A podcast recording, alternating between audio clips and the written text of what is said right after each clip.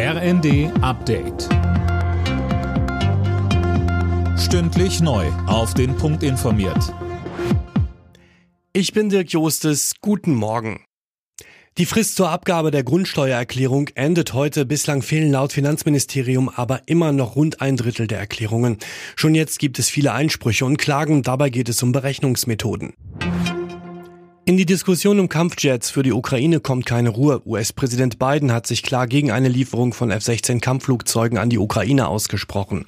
Mehr von Gisa Weber. Auch Bundeskanzler Olaf Scholz hatte eine Lieferung von Kampfflugzeugen zuletzt ausgeschlossen und vor einem Überbietungswettbewerb in der Debatte um Waffenlieferungen an die Ukraine gewarnt. Aus Frankreich kommen wiederum andere Töne. Präsident Macron schließt eine Lieferung von Kampfjets nicht aus.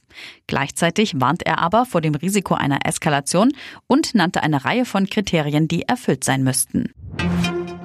In Deutschland soll es künftig einfacher und schneller möglich sein, Windkraftanlagen zu bauen. Dafür hat die Bundesregierung jetzt neue Regelungen beschlossen.